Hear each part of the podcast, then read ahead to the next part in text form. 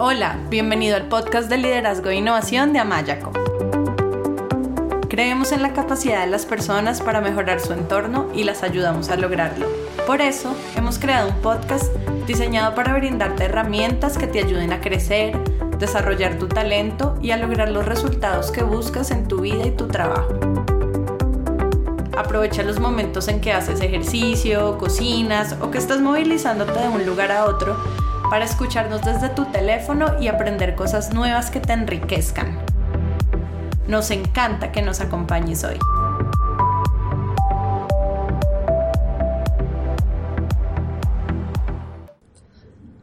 Hola, bienvenidos al podcast de liderazgo e innovación de Amayaco. Yo soy Melanie Amaya, coach profesional certificada, y el día de hoy estoy realmente muy, muy emocionada porque en el episodio de hoy tenemos un invitado muy especial de quien soy seguidora y admiradora. Él es coautor de uno de los mejores libros que me he leído. Su nombre es Don José Ruiz, quien junto con su padre Miguel Ruiz nos habla en su libro El Quinto Acuerdo, de los cuatro acuerdos y por supuesto del quinto acuerdo para transformar nuestra vida. Los libros de don José Ruiz y de toda la familia Ruiz, de su padre Miguel Ruiz y de toda la familia, han sido muy exitosos en ventas en todo el mundo. Y la verdad no me sorprende porque para mí sus libros son sabiduría pura puesta en práctica tanto para desarrollar nuestra inteligencia emocional como para relacionarnos con nuestra mente y nuestras emociones de una forma efectiva, para desarrollarnos a nivel personal, laboral y espiritual y como dicen ellos, para transformar nuestra vida en nuestro cielo personal. Don José Ruiz se ha dedicado a dar conferencias y a dar clases en todo Estados Unidos y en lugares sagrados en todo el mundo. Así que, don José, bienvenido a nuestro programa de podcast. De verdad, es todo un honor tenerte hoy como invitado. Oh, el honor es mío, Melanie, estoy muy contento de estar con ustedes este, eh, eh, eh, para esta comunicación. Ay, muchas gracias. Bueno, yo quiero decirte que realmente yo soy una seguidora, tengo varios libros tuyos y de tu papá y de tu hermano. Eh, por supuesto, el libro El Quinto Acuerdo, Los Cuatro Acuerdos, La Maestría del Amor. Y bueno, sin que ustedes lo sepan, yo he sido una promotora de sus libros, no solo porque los he dado como regalo a diferentes miembros de mi familia y recomendado a mis amigos y clientes de coaching, sino que de hecho eh, yo hice unos resúmenes de los acuerdos y hace unos más o menos siete años, cuando yo vivía en Argentina y trabajaba en una multinacional en temas de coaching y de capacitación y desarrollo, yo compartí esos resúmenes con toda la empresa, se los enviaba a todos por mail y entonces ahí más personas de la empresa también se volvieron seguidores de, de, de ti, de tu papá, especialmente de los cinco acuerdos. Así que, bueno, estoy de verdad muy, muy contenta de tenerte hoy como invitada y me gustaría comenzar este episodio Mm, escuchándote, me gustaría que nos cuentes un poco sobre ti, dónde naciste, dónde vives y qué haces. Ah, sí, gracias por tu amor y tu, apoyo. Y yo nací en la capital de, México, en la Ciudad de México, y a los tres meses me, cambiaron para Tijuana. Ahí crecí en Tijuana, México, y como los 19, ah, 21 años me cambié para Estados Unidos. Y, algo bien, bien, bien bello que, que aprendí es el respeto a las diferentes culturas, porque cuando fui, pequeño, en aprendizaje de mi padre, mi padre empezó a viajar por el, por el mundo, compartiendo esa sabiduría tolteca y a la vez conociendo otras culturas. Entonces ahí me abrió la mente que todo este mundo, todo este mundo somos uno mismo, solo tenemos diferente historia que nos llevó a la verdad en diferente forma porque usamos las palabras, usamos las, las historias, todas las experiencias para que nos llegue a la verdad, pero más importante, dejamos ir lo que no nos quita la experiencia de ser felices. Por eso en la tradición tolteca no hay nada que aprender, sino desaprender todo lo que nos quita la inspiración, porque la palabra tolteca significa artista en el náhuatl, en el idioma de los aztecas. Ok, y sabes que algo que me encanta de tus libros y de los libros de tu familia es como la manera en la cual ustedes explican esta sabiduría tolteca eh, y cómo lograr un equilibrio emocional y mental de una manera muy occidental, muy fácil de entender, muy fácil de poner en práctica, a pesar de la, la complejidad y la, la sabiduría que contienen. Y hay algo de lo que quisiera comenzar hablando contigo y es que, bueno, en mi trabajo como coach yo veo una y otra vez en mis clientes como las creencias determinan la forma en que nosotros sentimos y actuamos y por lo tanto los resultados que obtenemos. Y por eso considero que es muy importante ser conscientes de cuáles pensamientos son útiles y cuáles no, y alimentar solo aquellos que nos lleven a relacionarnos de la mejor manera con nosotros mismos y con los demás y alcanzar las metas que nos hemos trazado. Eh, y bueno, precisamente eso es parte del proceso que los coaches hacemos eh, con nuestros clientes en como el ayudarnos, a relacionarse con su mente y con sus emociones de una forma que les que contribuya a producir los resultados que buscan. Así que me gustaría que nos hables un poco más sobre la sabiduría desde la sabiduría tolteca, cómo nuestras creencias y esos acuerdos que hacemos en nuestra mente hacen que vivamos en un cielo o en un infierno por personal eh, y pues esto creo que también es parte de la introducción de, de tanto de tu libro, el libro que escribiste con tu papá, el quinto acuerdo, y de los cuatro acuerdos de, de, Miguel. Sí, estoy muy de acuerdo con, con lo que dijiste, porque cuando ponemos mucha atención en algo, en eso nos convertimos.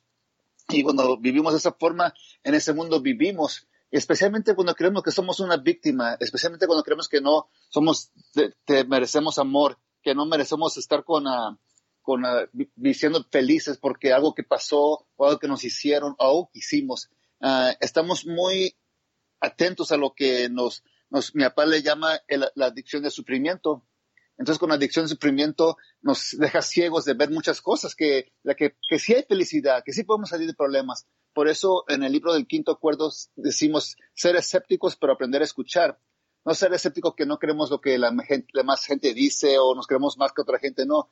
Ser escépticos a nuestra propia negatividad, porque cada vez que decimos no soy perfecto, no puedo cambiar, nunca voy a cambiar, es como dijiste, le ponemos atención a eso y nunca vamos a cambiar. Por eso el cambio es fácil, pero lo que lo hacemos complicado porque no queremos cambiar. Y esa es la vida del, del víctima. Entonces yo me acuerdo cuando mi papá me dijo, ah, cuando le conté una historia, estaba quejándome y me dijo, la, la forma porque vives esa forma, José, es porque estás adicto al sufrimiento. Entonces mi ego como reaccionó, dije, no estoy adicto al sufrimiento porque esto y esto y el otro. No, mira cómo estás viviendo. Te abres heridas y te cierras heridas. Te abres heridas y cierras heridas. Estás en una isla de salvación, en un dolor que solamente tú conoces, no quieres dejar ir. Pero te va a llegar la verdad un momento. Van a llegar ángeles a tu vida gente que ha vivido como tú estás viviendo. Entonces te van a enseñar un camino que, que no hay futuro, pero te van a dar semillas que te pueden dar en tu camino. Esas semillas pueden relacionar con tu propia vida. Por eso las historias, de compartir tu historia, es algo liberalmente, porque a veces no compartimos nuestra historia, lo que nos pasó, lo que hicimos, porque el juez interior, y que nos van a juzgar, que, y con eso nos, nos comemos nosotros mismos como vivos. Por eso ser escépticos de nuestra propia negatividad es rompe un hechizo, el hechizo, como dice mi abuelita, el escorpión que se picó con su propio veneno, con su propia cola, a, sí misma, inyectándose el veneno una y otra y otra vez, y cada humano que soportó este veneno, así se quedó dormido. Por eso es tiempo de despertar.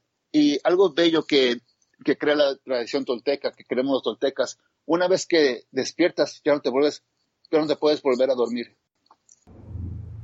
Ay, me encanta la metáfora, la metáfora del escorpión. Y sí, hay un lo que estás diciendo me acuerdo de un dicho que dice, que dice algo así como que, creo que es el dicho de no se puede tapar el sol con un dedo. Creo que una vez que tú ya has visto, ya por más de que pongas el dedo, ya sabes que el sol está ahí. Ya una vez estás consciente, estás despierto, pues ya ves, ya, ya no puedes hacerte el loco, mejor dicho. Y me gusta mucho también lo que hablas del concepto de la víctima. Mira que justo he estado pensando en eso últimamente porque estoy ahorita, tengo un cliente grande que es una multinacional y estamos haciendo un programa de desarrollo de competencias de liderazgo y estoy haciendo unos talleres que tienen que ver con empoderamiento.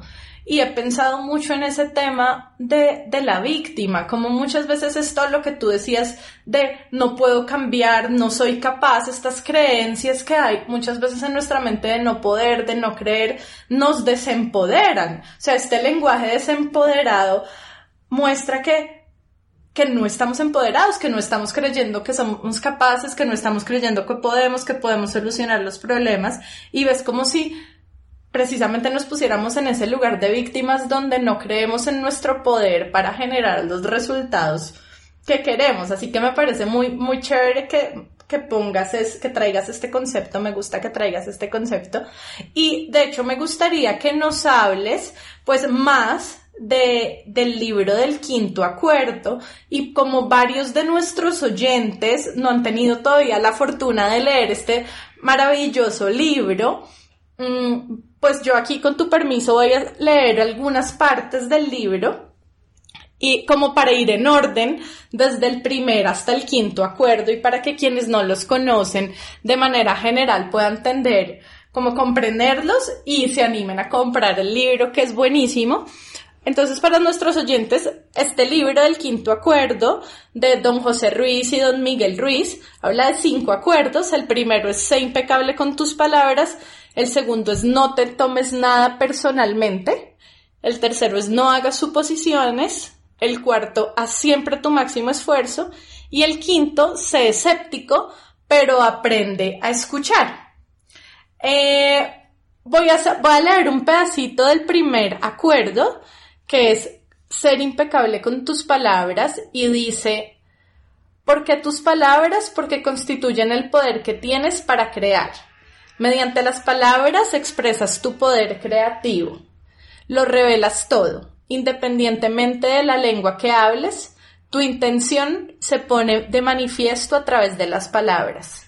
Lo que sueñas, lo que sientes y lo que realmente eres lo muestras por medio de las palabras no son solo sonidos o símbolos escritos, son una fuerza, constituyen el poder que tienes para expresar y comunicar y en consecuencia para crear los acontecimientos de tu vida. Bueno, está buenísimo. ¿Por qué no nos cuentas un poquito más del primer acuerdo, don José? Sí, algo bello en, en, nuestra arte de como humanos es cultivar nuestro amor y a veces sentimos mucha emoción, sentimos dolor, sentimos rencor, sentimos odio, que de repente se, nuestro, nuestra emoción se hace como veneno.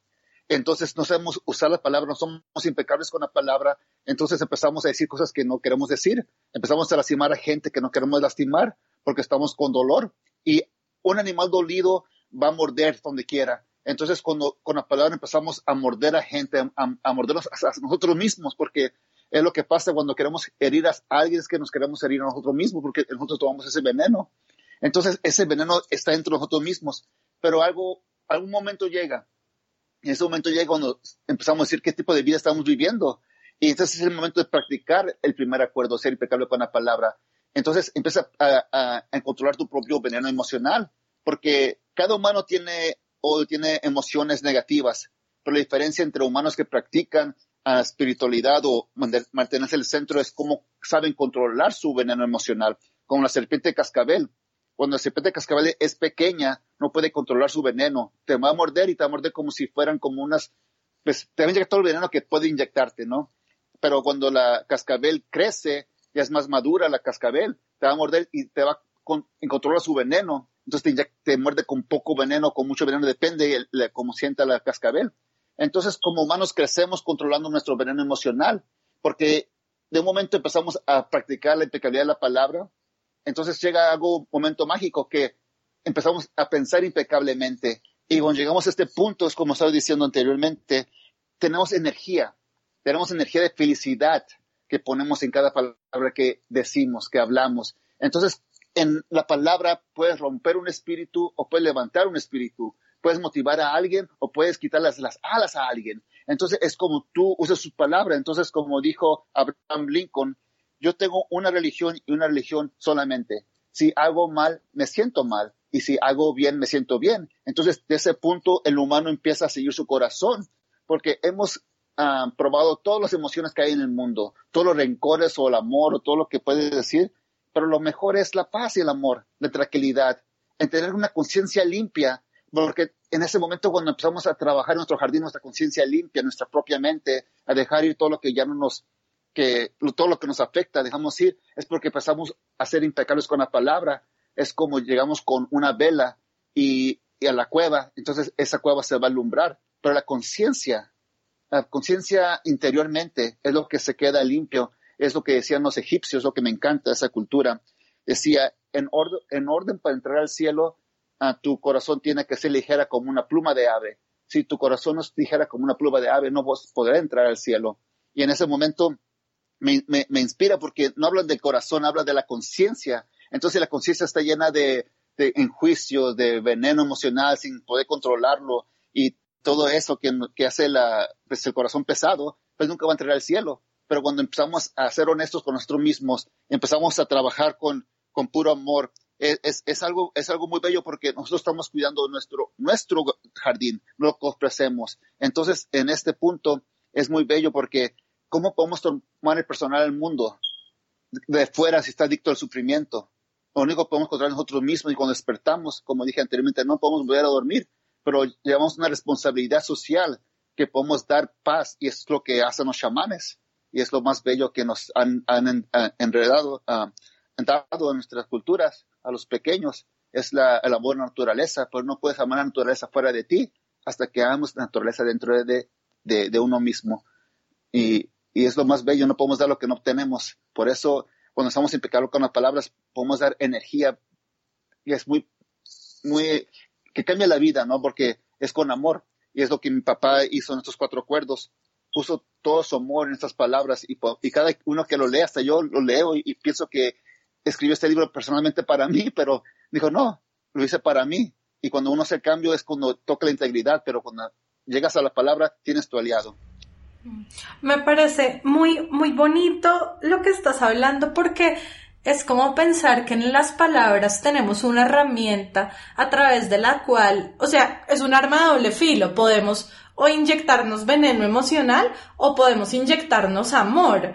De hecho, aquí hay una parte del libro donde dice, voy a leer otro pedazo, dice, durante años las palabras de los demás nos han transmitido chismes y nos han lanzado hechizos pero lo mismo ha hecho la manera en que utilizamos las palabras con nosotros mismos. Nos hablamos constantemente y la mayor parte del tiempo decimos cosas como estoy gordo, soy feo, me hago viejo, me estoy quedando calvo, soy estúpido, nunca entiendo nada, nunca seré lo suficientemente bueno, nunca seré perfecto.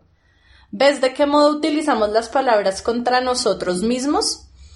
Entonces, eh, y ahí cierro la cita, entonces es, me gusta mucho porque es, tenemos en las palabras esta herramienta a través de la cual o nos podemos inyectar veneno que refleja todas esas creencias como no útiles, limitantes, negativas que tenemos sobre nosotros mismos, o podemos empezar a cultivar creencias y por lo tanto palabras a través de las cuales nos inyectemos amor y nos empoderemos y nos llenemos de, confianza. Entonces me gusta mucho esas metáforas que usas.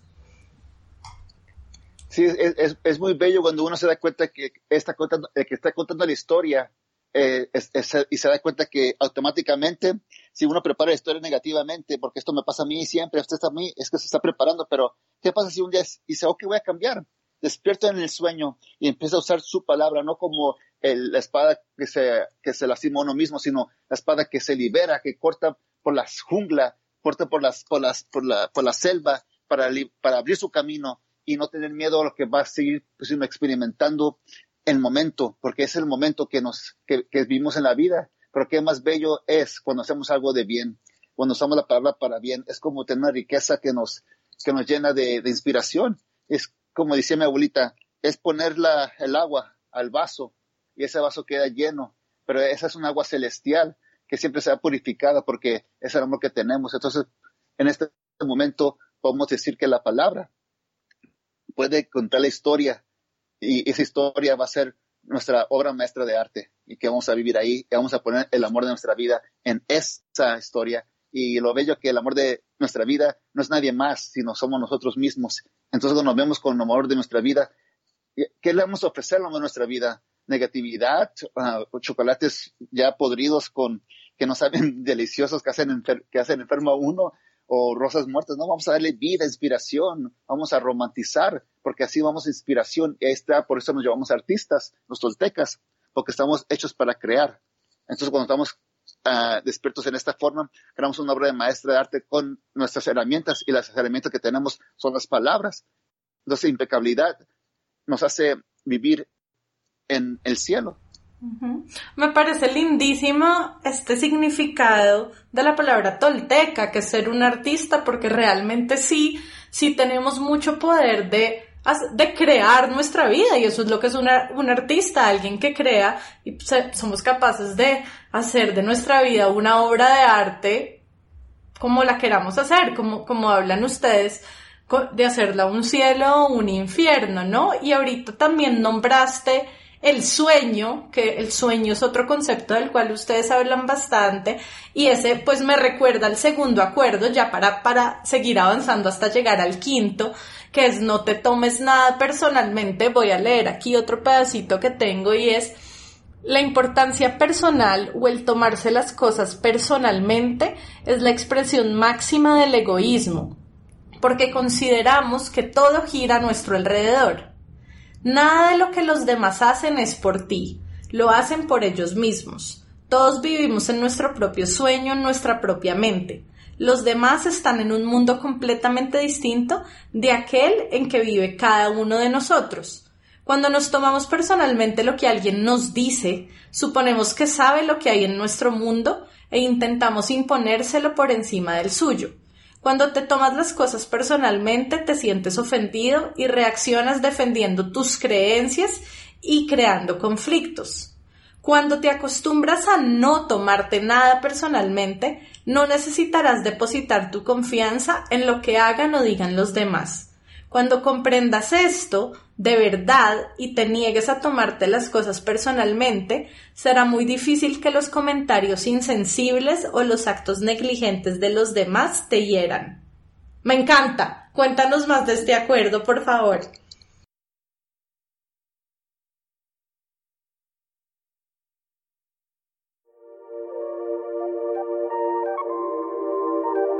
Para recibir más herramientas que te ayuden a generar los resultados que buscas en tu vida, trabajo y organización, te invitamos a inscribirte a nuestro newsletter. Solo tienes que entrar a nuestra página web amayaco.com y escribir tu email en la sección Nuestro newsletter. Sí, uh, una, una, forma de la vida que nos mantenemos en una celda, impresionados en nosotros mismos, es porque tomamos todo personal. Y cuando tomamos a alguien personal es porque nosotros nos tomamos personal a nosotros mismos. Juzgamos, pero nos escuchamos a nosotros mismos. Entonces, un día podemos despertar que todo el mundo está perfecto como es, que nosotros somos perfectos hasta con nuestros propios errores, lo que con nuestros propios errores aprendemos a nos comentarlos otra vez. Y de esta forma podemos decir como la, la persona que hemos tomado personal siempre en nuestra vida ha sido nosotros mismos porque nos juzgamos por, para todo, porque no queremos ser libres. Y hubo un día que empecé a, meditar y me imaginé una historia. Estaba imaginando que había un grupo de gente en un cuarto, en una conferencia, y afuera estaba un pajarito, y un pajarito empezó a cantar. Y la gente en el cuartito lo escuchaba, ¿no? Y luego me imaginé, ese pajarito, no creo que esté pensando, ojalá que esté afinado, ojalá que les guste la canción que estoy, cantando. No, él no está pensando en eso. Está siendo libre, expresando su amor. Pero nosotros, si estamos cantando fuera de un cuarto, nos podemos empezar a juzgar.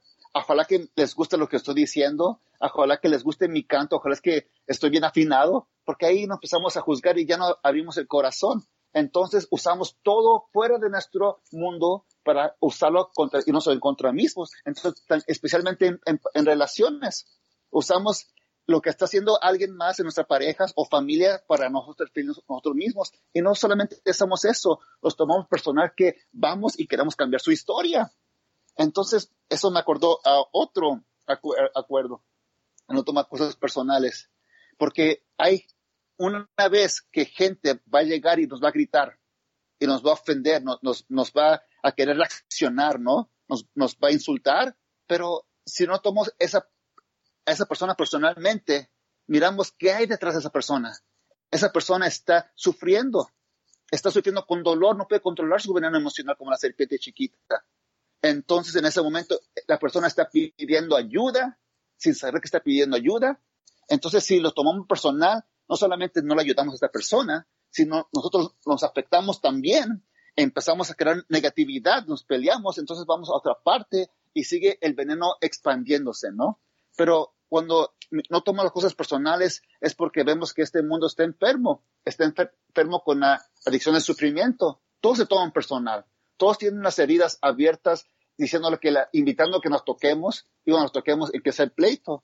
Es que realmente el mundo no sabe amar porque no se sabe amar a sí mismo. Pero cuando uno empieza a amarse a sí mismo, em, deja de tomar cosas personales y es como dice el, maestro, el divino, Dios perdona, no saben lo que hacen.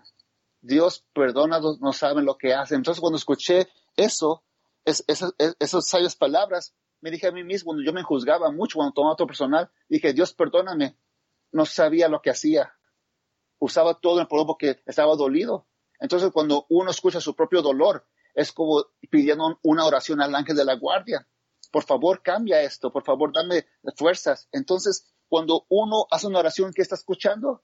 Está escuchando el ángel de la guardia. Y nosotros, nosotros hacemos una oración que nos escucha nosotros mismos. Entonces, eso nos da la fuerza de no nos tomarnos personales, porque ahí combatimos lo, que, lo que dice en la Biblia, ¿no? Cuando te ofrecen una manzana esa manzana está envenenada, cuando la mordimos, nos quitamos del cielo, es que creímos en eso, lo tomamos personal.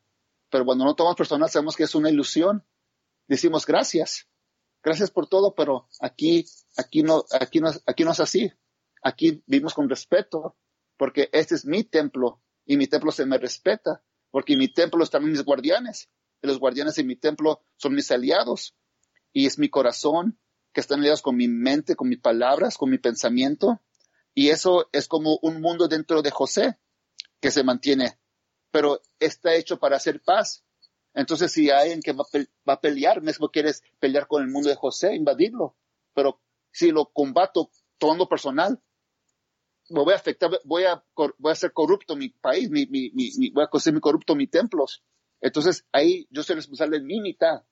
Entonces es importante ser honesto con uno mismo. ¿A qué, qué, nos, qué tomamos personal? ¿Y realmente tiene importancia? ¿O estamos adictos a un hábito de estar pleito porque siempre va a cambiar la ilusión? Hoy digo, podemos tener pleito con una pareja, dejamos esa pareja, y otras tres parejas más tenemos el mismo problema con otras parejas y decimos, ¿por qué siempre es con esa pareja? No, es con, es con uno mismo, uno que se da cuenta es que tomamos todo personal.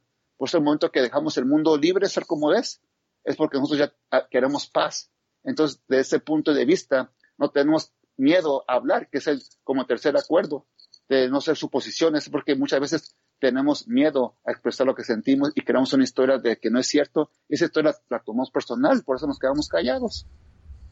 Mm. Mira que es que has dicho tantas cosas tan bonitas. Eh, cuando estabas poniendo el ejemplo del, del pajarito cantando, del ave cantando, yo estaba pensando, bueno, los humanos también cantamos, mejor dicho, también nos expresamos. Entonces, es como, Muchas veces decimos algo, no sé, decimos, ponle que estoy en una reunión familiar con mi pareja de trabajo, lo que sea, digo algo y el otro hace una cara o el otro se para y va al baño y empiezo a hacer un montón de, de, de, de suposiciones y a tomármelo personalmente. Ah, se fue porque no le gustó lo que estoy diciendo. Ah, hizo esta cara porque me está desaprobando. Y, hacemos, y empezamos a hacernos hacer un montón de interpretaciones, tomándonoslo personalmente, pensando que lo que el otro hace tiene que ver con nosotros y es en contra de nosotros, nos sentimos mal, nos llenamos de este veneno emocional y después vamos y le hacemos reclamos y lo hacemos sentir culpable y entonces empezamos a generar conflicto, todo por, por habernoslo tomado personalmente y de pronto el otro hizo una cara porque se le metió algo al ojo, se paró porque tuvo que ir al baño y no tenía nada, que no era personal, no tenía nada que ver con nosotros. Y de hecho me acuerdo de, imagínate, me da hasta un poco de vergüenza contarlo y todo, pero lo voy a contar. El otro día fui al, hace unos meses fui al médico y pedí la primera cita, la más temprano, era a las 7 de la mañana, porque tenía sesiones de coaching temprano. Entonces dije, no, pues para alcanzar a ir y volver a mi oficina y hacer la sesión. Y la doctora llegó media hora tarde y era, ah, esto fue la última semana de diciembre o la primera de enero y son unas semanas donde no hay tráfico porque mucha gente está fuera de la ciudad viajando. Yo decía, yo pensaba, no, pues no hay excusa de tráfico porque no había nada de tráfico. No hay excusa de que el paciente antes se demoró y estaba retrasada porque yo era la primera cita. Y yo me lo tomé a personal y estaba realmente sintiéndome muy brava y muy frustrada. Como no, es el colmo, qué falta de respeto. O sea, ya era personal, ya ella me estaba ahí respetando a mí. Qué falta de respeto y yo estaba bravísima.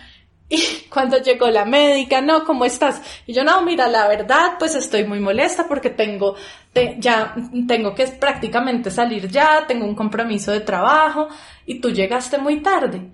Y me responde la doctora, no, sí, es que hace unos días murió mi mamá y estoy muy triste y la verdad fue muy difícil para mí levantarme de la cama. No, ante esa respuesta, José, yo me sentí, pues, primero mal, ya, había hecho todo un juicio de ella, me lo había tomado personalmente, la había juzgado como que era irrespetuosa con sus pacientes. Y la pobre mujer, qué tristeza, o sea, estaba pasando por un momento muy, muy, muy triste, se le había muerto su mamá. Y me hubiera evitado tanto la media hora de estar molesta y envenenada emocionalmente sintiéndome mal, si en vez de tomármelo personalmente y hacer una suposición de que me estaba irrespetando o lo que fuera, directamente hubiera, me hubiera dicho a mí misma, bueno, no sabemos qué pasó, no voy a sacar ninguna conclusión, voy a estar tranquila y cuando llegue, pues voy a preguntarle qué pasó en vez de hacer una suposición.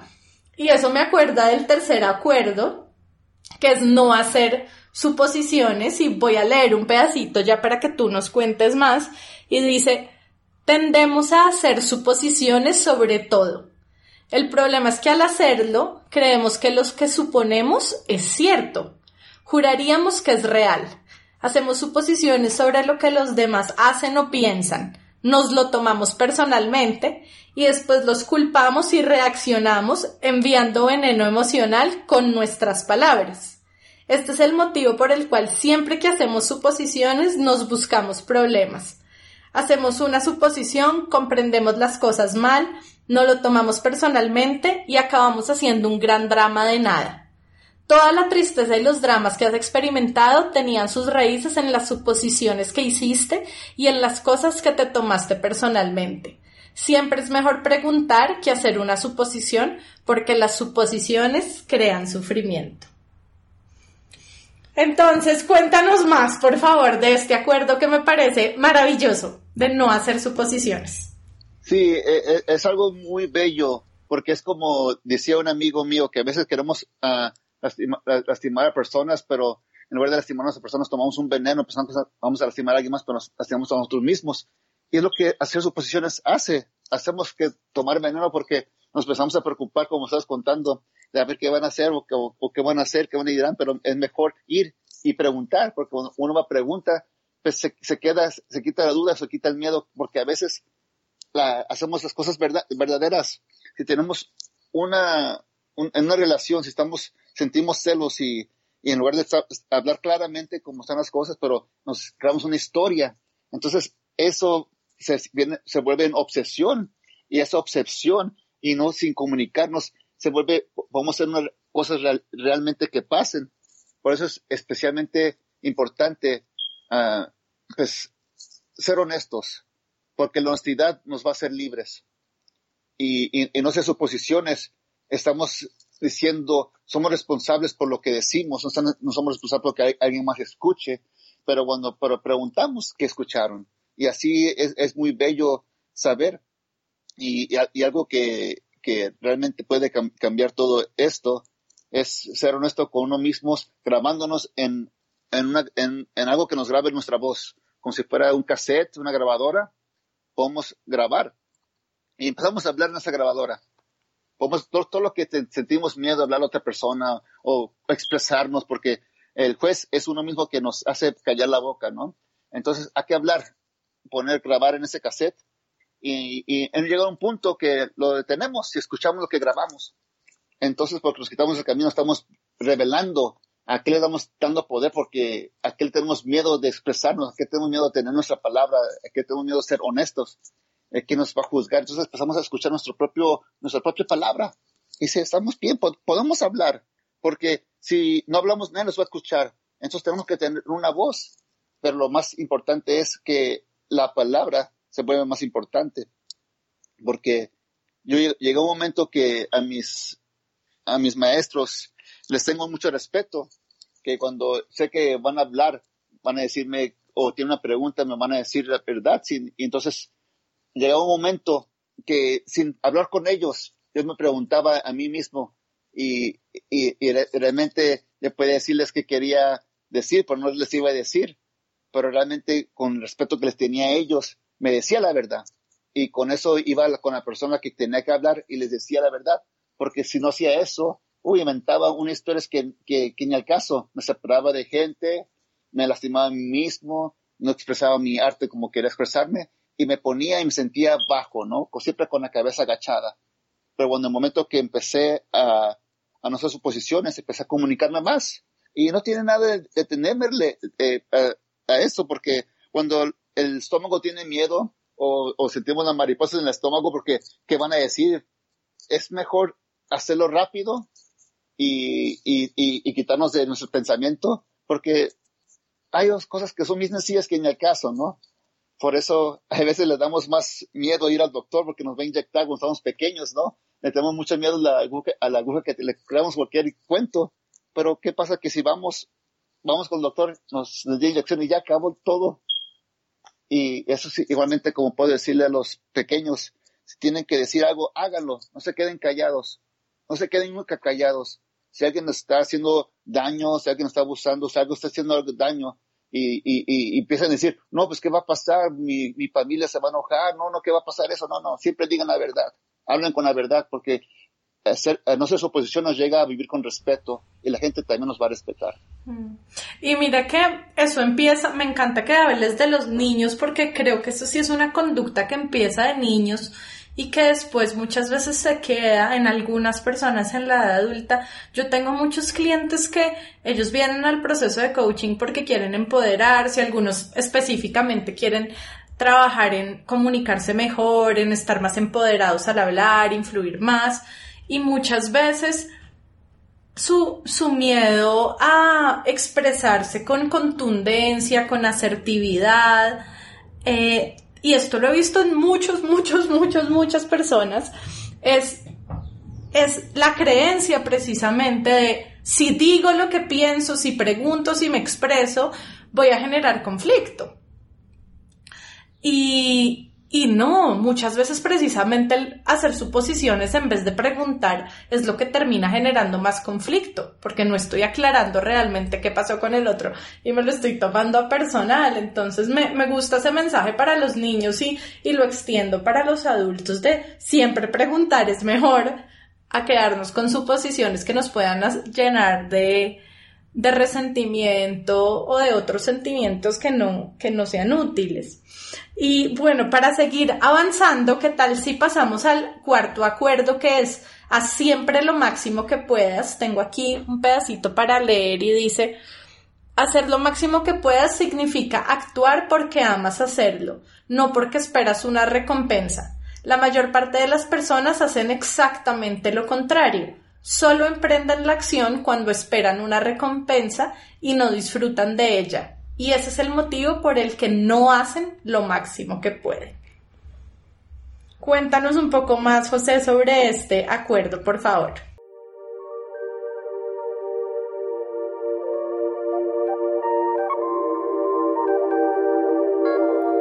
Si quieres escuchar más episodios y descargar de manera gratuita libros y material electrónico sobre liderazgo, inteligencia emocional, coaching, equipos de alto desempeño y otros, te invitamos a visitar nuestra página web amayaco.com. Amayaco es con Y.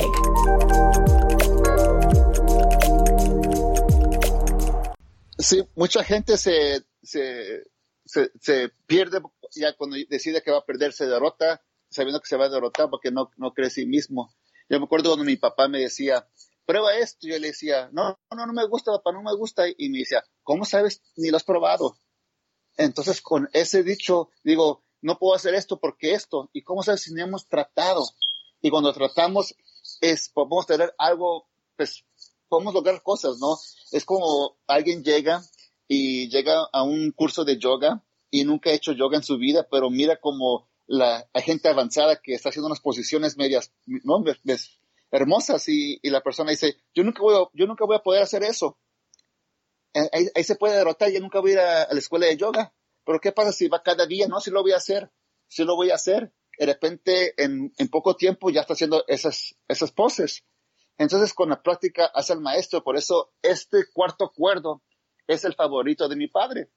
Porque con este cuarto acuerdo es como el alma, es como el alma de la acción que le da la vida al primer acuerdo al segundo acuerdo y al tercer acuerdo, porque si no, sin este cuarto acuerdo, no, esos no tienen vida, no logran hacer nada. Por eso, hacer lo mejor que podamos es, es cuando llegamos a un momento del último enjuicio. En el último enjuicio ya no nos podemos juzgar a nosotros mismos, ya no juzgamos a nadie más, porque creemos en el potencial de la mente humana y la capacidad que podemos hacer, especialmente para cambiar este sueño, ¿no? Para cambiar el sueño que estamos viviendo. Y realmente cuando uno dice, como decimos en nuestro país, sí se puede cuando estamos jugando, ¿no? En los juegos de deportes, sí se puede, sí se puede, es porque creemos en nosotros mismos. Y la, lo, lo más bello es no es lo que pasa al final, sino es el momento de tomar la acción.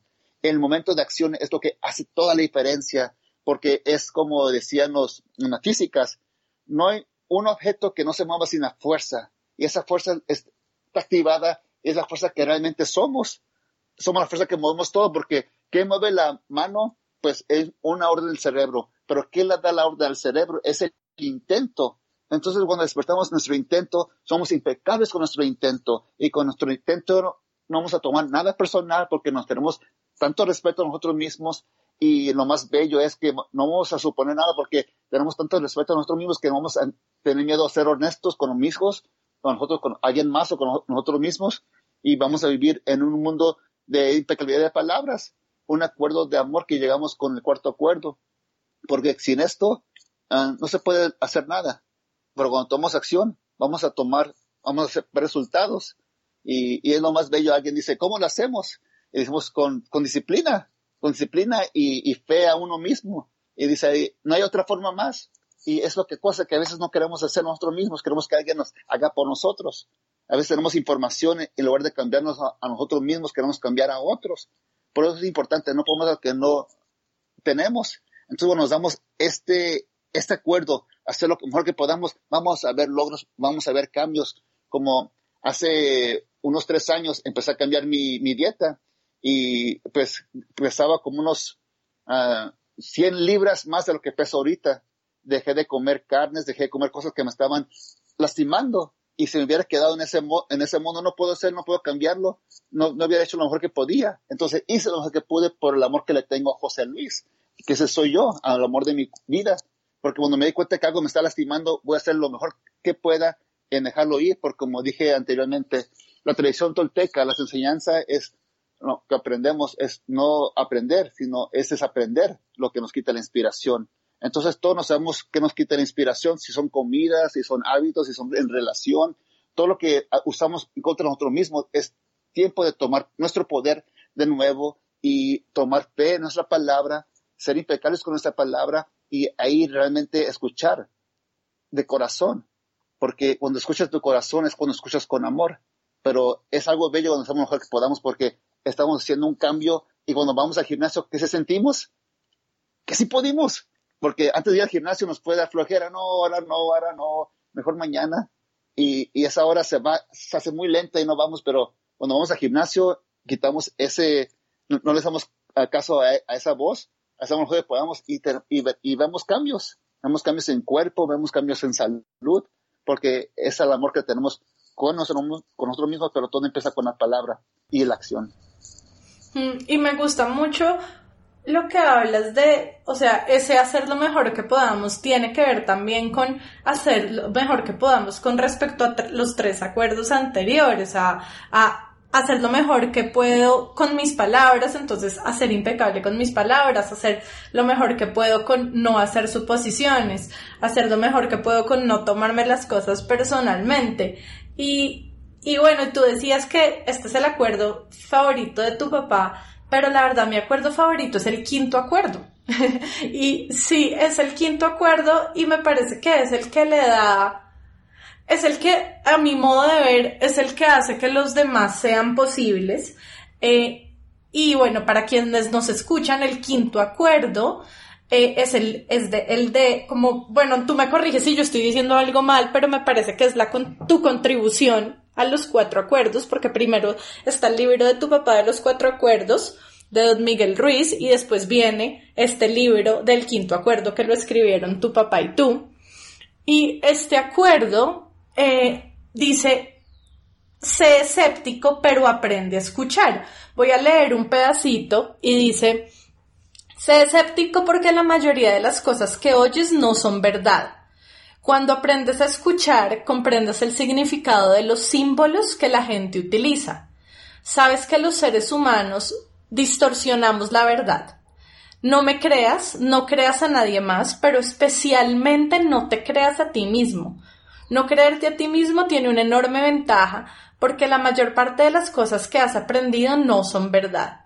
Si tus creencias te están diciendo estoy gordo, soy feo, soy un perdedor, no soy suficientemente bueno, no soy lo bastante fuerte, nunca lo conseguiré, entonces no te creas a ti mismo porque no es verdad.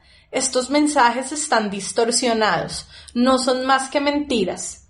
Utiliza el poder de la duda para cuestionar los mensajes que te transmites. Y ahí termino de leer y te decía que este es mi acuerdo favorito porque realmente está muy relacionado con lo que los coaches hacemos con nuestros clientes y es precisamente ayudarlos a tomar conciencia de sus creencias o de esos acuerdos que han hecho con ellos mismos y ver si son o no son útiles. Y cuando estas creencias no son útiles, como estos ejemplos que tú pones en tu libro de no soy lo suficientemente bueno, no soy lo bastante fuerte, nunca lo conseguiré, entonces es ayudarlos a ver que estas primero que están que esas creencias están en su mente y se y que los desempoderan y los sabotean y los paralizan y los hacen sentirse inseguros y una vez toman conciencia de estas creencias inútiles ponerlas en duda y ayudarlos a ampliar su perspectiva y a ver la realidad de una forma más útil que sí los empodere. Entonces, de hecho, cuando yo tengo algún pensamiento de este tipo, eh, por ejemplo, si digo lo que pienso en este podcast, se van a burlar de mí. Soy consciente del pensamiento y al darme cuenta que tengo este pensamiento, me pregunto a mí misma, ¿este pensamiento es útil? Y si la respuesta es no, si no es útil, porque me limita a ser yo misma, a expresarme, a, hacerlo, a ser auténtica, a ser coherente con mis valores, entonces no le invierto energía a ese pensamiento, no lo creo y lo dejo pasar y hago aquello que quiero hacer y que sí me empodera y sí me ayuda a ser quien yo quiero ser. O, por ejemplo, yo tuve un accidente con mi esposo viajando de Río de Janeiro a Sao Paulo y desde que tuvimos ese pensamiento, cuando cada vez que viajamos yo veo que en mi mente aparecen pensamientos de nos vamos a accidentar. Y cuando estos pensamientos aparecen, yo me recuerdo a mí misma. No, estas creencias o pensamientos son solo pensamientos, no son la realidad. Y por el hecho de que yo lo esté pensando, no quiere decir que sea la verdad. Entonces, por eso me encanta este acuerdo, porque e, este acuerdo nos habla de ser consciente de esos pensamientos y creencias y de no creérnoslo, o sea, de no creer que todo lo que pensamos es verdad, porque a veces lo que pensamos no, no es útil y no es efectivo y no nos ayuda a conseguir lo que queremos y no nos ayuda a ser quienes somos y nos terminas llenando de miedo y de una cantidad de emociones que, que no son útiles. Entonces es bueno tener este acuerdo de, de cuestionarse lo que, usar la duda para cuestionar lo que uno piensa y no creerse todo lo que uno piensa. Así que, bueno, me gustaría, ya que este es mi acuerdo favorito, eh, me gustaría que nos hables más de, este acuerdo, que nos lo expliques. Sí, algo que siempre hago cuando despierto es, digo, vida, protégeme de mí mismo este día. Y me despierto. Y la razón que digo esto es por la razón que estabas hablando. si empiezo a pensar negativamente que quiero hacer algo, quiero lograr algo, pero me empezó a limitar de cosas con mi pensamiento. Digo, oh, no puedes hacerlo, José, no, no vas a lograrlo, no, no va a ser bueno, nadie te va a soportar. Entonces ahí ya me estoy acabando en mí mismo. Entonces estoy escéptico a mi propia negatividad porque yo soy el que le ha dado permiso a las cosas para no ser uh, feliz. Yo le di cosas permiso uh, para cre creyéndolas para no para no creer en mí mismo. Le di poder a muchas cosas, pero realmente llega un momento que despertamos y sentimos ese miedo que nos hace paralizar, pero eso nos da la fuerza de compartir este miedo. Y entonces en este momento hacemos lo mejor que podamos. Y cuando hacemos lo mejor que podamos en este momento es porque estamos uh, aliados con la nuestra vida. Entonces ya estamos despiertos a ser escépticos de nuestro, toda nuestra negatividad que hemos creído toda nuestra vida. Eso empezamos a cuidarnos de nosotros mismos. Y algo bello, empezamos a tener respeto al artista de nuestro corazón, que somos nosotros mismos realmente. Y un día le dije a mi papá, ¿cómo te puedo decir gracias por todo lo que me has enseñado, por todo lo que me has dado? Y me, me respondió, muy fácil, mi hijo, a ser escéptico, pero aprende a escuchar. Cada vez que piensas que no puedes lograrlo, que nadie te quiere, quiero que te digas a ti mismo que no es cierto. Y para sobrepasar eso es la mejor forma que me puede decir gracias y yo no tengo que saber. Y bueno, dijo eso, yo no tengo que saber, pero tú vas a saber. En ese, en ese momento me di cuenta que el, el respeto es realmente creer nosotros mismos, pero creer con nuestro corazón, aprender a escuchar, porque esas palabras que decimos a nosotros mismos de negatividad es para paralizarnos. Entonces, el quinto acuerdo, podemos decir, es la graduación del Tolteca, es cuando el Tolteca, la graduación del Tolteca, cuando hagamos todos los cuatro acuerdos y llegamos con el quinto acuerdo, porque en este momento es tiempo de desaprender, desaprender todo y vamos a reconstruir. ¿Y con qué vamos a reconstruir? Escuchando nuestro corazón, con lo que queremos construir. Ya estamos despiertos que el ángel de la guardia no es alguien fuera de nosotros, sino somos nosotros. Y cada vez que pedimos con intento una oración, hacemos una oración para cambiar nuestra vida, nos estamos pidiendo nuestra propia ayuda. Por eso en las mañanas digo, vida, protégeme de mí mismo este día. Me estoy hablando de mí mismo, de protegerme a mí mismo, de mí mismo, de no darle poder a las palabras si tengo una relación que se va a acabar y siento mi corazón roto, no darle poder a ese parásito que me voy a hundir más y no voy a levantarme con amor. O si pierdo un trabajo, lo mismo. O si alguien pasa y se muere y no lastimarme con su muerte, sino sentir el dolor que pasa a uno. Es natural pero no lastimarnos con eso que pasa y, ser escéptico con todo lo que, lo que pasa en nuestro alrededor, porque va a llegar gente, como decía en el segundo acuerdo, gente que va a tener dolor y va a decir, José, eso es por ti, eso es por ti, y, te vas a sentir ser culpable, pero cuando sientes eso va a decir que la gente está afectada con la adicción al sufrimiento, y en ese momento no van a decir lo que realmente es sencillo si nos está pidiendo ayuda. Entonces llega un momento cuando nosotros sentimos nuestro propio dolor estamos pidiendo ayuda. Entonces ahí es el momento de ser escépticos, pero estar presente para nosotros mismos, porque realmente vamos a cambiar nuestra vida. Y eso va a cambiar el mundo. Cuando cambiamos nuestra vida, no vamos a poder al, al sufrimiento, a la negatividad. Vamos a cambiar nuestra vida en nuestra casa. Y algo bello, los pequeños aprenden, no lo que le decimos, los pequeños aprenden cómo vivimos.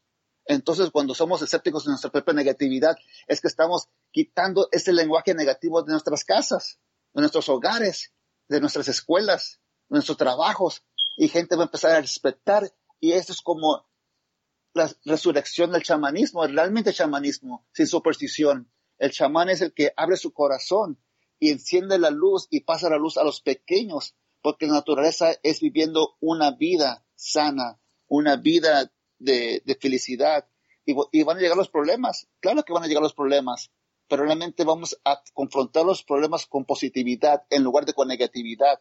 No vamos a ser, no vamos a no vamos a ser víctimas porque somos perfectos con nuestros errores, porque con ellos aprendimos, con ellos aprendemos, con los que van a pasar, está pasando y van, y van a pasar, pero lo bello es que estamos ahí por nosotros mismos. Por eso este quinto acuerdo te llega a la verdad, a tu verdad, y la verdad es sin palabras, sino es un sentimiento que te hace escuchar y estar bien contigo mismo. Y cuando estás bien contigo mismo, eso es lo que me refiero a lo que decían los, los egipcios.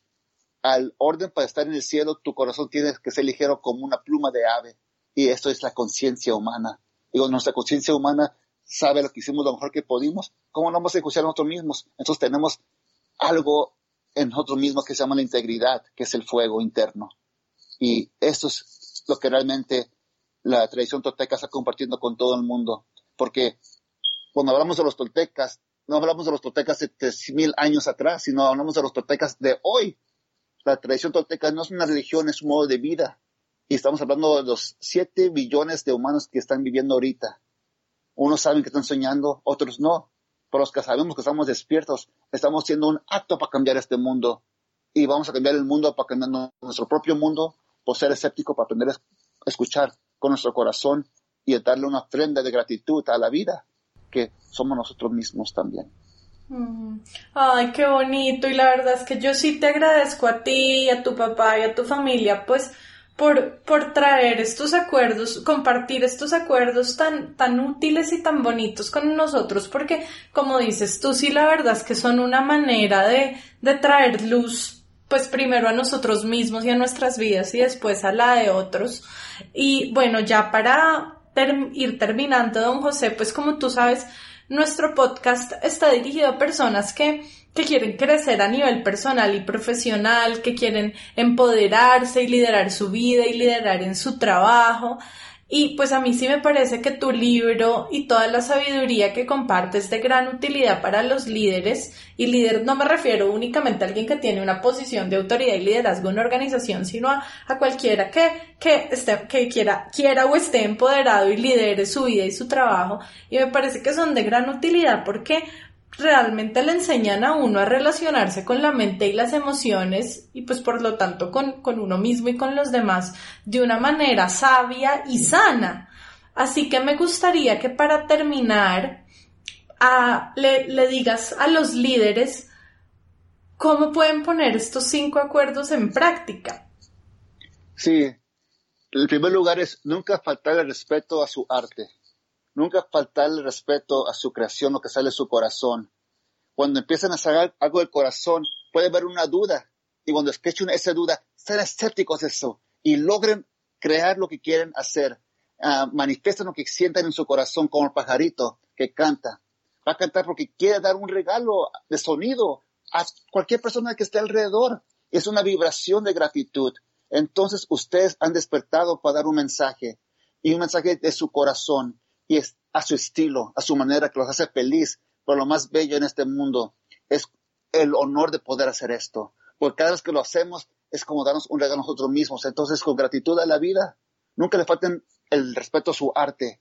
Cuando en los momentos difíciles que lleguen, tómense su tiempo, descansen y sigan dando, porque hay un equilibrio de, de, de, balance que dar. Porque su primera responsabilidad es el amor de su vida, porque no pueden dar lo que no, no, no tienen. Entonces, es hacerlo a sí mismos, a, a nosotros mismos, el amor que nos da la fortaleza, el espíritu, para volver a dar a la gente que quiere recibir y algo más.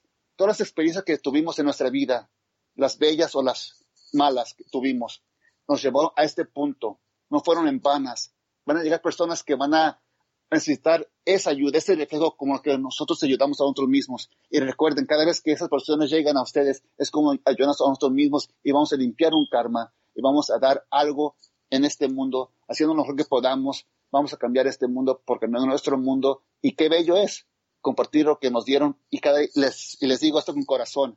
Cada vez que tenemos la oportunidad de, de ofrecer esto a gente, o ayudar a una persona, es como si algo nos da como 10 veces más o 100 veces más o infinitas veces más la fuerza y la energía para compartir en este mundo porque, como dije anteriormente, una vez que despierten, ya no podemos volver a dormir.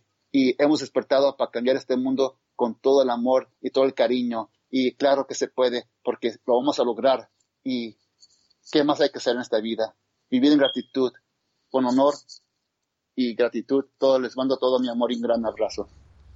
Ay, qué lindo, don José, de verdad, no, pues muchas gracias. Yo recibo tu abrazo y tomo esas palabras y esos consejos. Me, me encanta lo que dices de, estoy de acuerdo, uno no puede dar lo que uno no tiene y uno tiene que empezar por uno mismo, por amarse uno mismo para poder amar a otros, por cuidarse uno mismo para poder cuidar a otros. Así que me encanta ese, ese mensaje y bueno, eh, pues para nuestros oyentes, cuéntales por favor cómo pueden conseguir tus libros. Recuerda que nos oyen personas alrededor del mundo, entonces, ¿de qué manera pueden encontrarlos y leerlos? Es en miguelruiz.com, ahí está nuestra página de web y, donde vamos a estar. Y los libros se pueden encontrar en Amazon y, creo que Urano es la publicadora y, que los puede encontrar en cualquier parte de Latinoamérica. Sí, los que yo tengo en español son de ediciones Urano. Sí, es nuestra familia latina. Ah, y, y, y, muy contentos, pero también pueden encontrarlos, creo que en los eBays pueden agarrar buenos precios y en, y en los Amazons y creo que en librerías Gandhis y, creo que más en internet, creo que, creo que es el Amazons. Ok, perfecto. Y bueno, yo quiero hacer una aclaración, es que yo soy aquí súper promotora de los libros y yo quiero aclararle a nuestros oyentes que a mí nadie me está pagando para promocionar estos libros, yo de verdad es que los promociono y los recomiendo y yo misma busqué a don José para entrevistarlo porque sus libros son y los de su familia, su papá, don Miguel Ruiz, su hermano, don Miguel Ruiz Jr., son de tanta sabiduría que quiero compartir esto, como lo hacen ellos con otras personas, para que así como me han ayudado a mí, le ayuden a otros. Y bueno, también para quienes nos escuchan, los invitamos a escuchar nuestro podcast de liderazgo e innovación de Amayaco. Amayaco es con Y cada 15 días lanzamos un nuevo episodio en el que compartimos herramientas, tips y recursos para ayudar a las personas a ser líderes en su vida y en su trabajo. Y en el próximo episodio tendremos como invitado a otro miembro de la familia Ruiz, a don Miguel Ruiz Jr., donde continuaremos hablando más sobre todo lo que la sabiduría tolteca tiene por enseñarnos, así que los invitamos a escucharlo también. Y adicionalmente, eh, si quieren saber más sobre lo que hacemos en Amayaco, las herramientas que compartimos con otros para ayudarlos a, crecer y a liderar en su vida y trabajo, los invitamos a visitar nuestra página web que es www.amayaco.com. Amayaco es con Y. Así que, don Miguel, de verdad, no, ha sido todo, todo, todo un gusto y un honor tenerte como invitado. Muchísimas gracias por aceptar nuestra invitación y compartir de manera tan generosa todo tu conocimiento. No, gracias a ti, Melanie, gracias por la invitación y gracias por dejarme compartir nuestro mensaje y por el apoyo y el amor. Te mando un fuerte abrazo y espero vernos un día en, Colombia, porque me encanta mucho la cultura.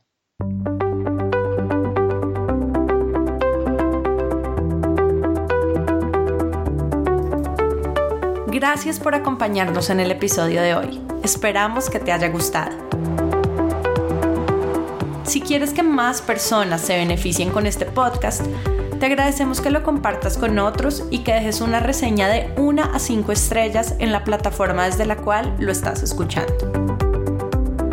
Si quieres seguir aprendiendo, te invitamos a escuchar nuestro podcast, a leer nuestros artículos y a inscribirte a nuestro newsletter en el blog de Amayaco amayaco.com slash blog. Tu opinión es muy importante para nosotros. Cuéntanos qué te ha gustado y qué quieres escuchar dejando tus comentarios en el blog de Amayaco. Y si tienes preguntas o quieres hablar con nosotros, escríbenos a hola.mayaco.com o vía Twitter arroba co-al piso amaya. Esperamos escuches nuestros próximos episodios. Chao y hasta la próxima.